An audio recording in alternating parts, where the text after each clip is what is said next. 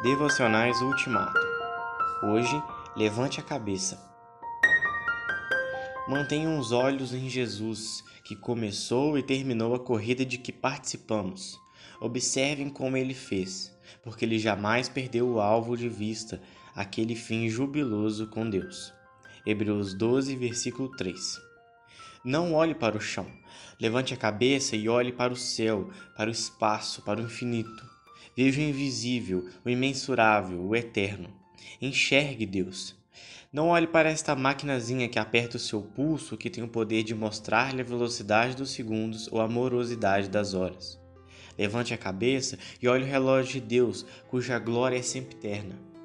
Não olhe para sua própria dor. Levante a cabeça e veja as multidões, aflitas e exaustas como ovelhas que não têm pastor.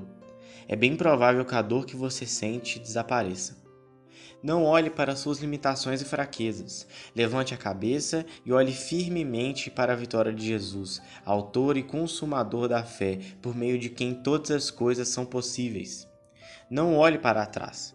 Levante a cabeça e olhe para frente, para o panorama todo que termina com novos céus e nova terra e se estende ao redor de Deus. Não olhe para as ofertas mirabolantes do pecado, cujos prazeres são transitórios. Levante a cabeça e contemple o galardão real, e nada semelhante a qualquer recompensa.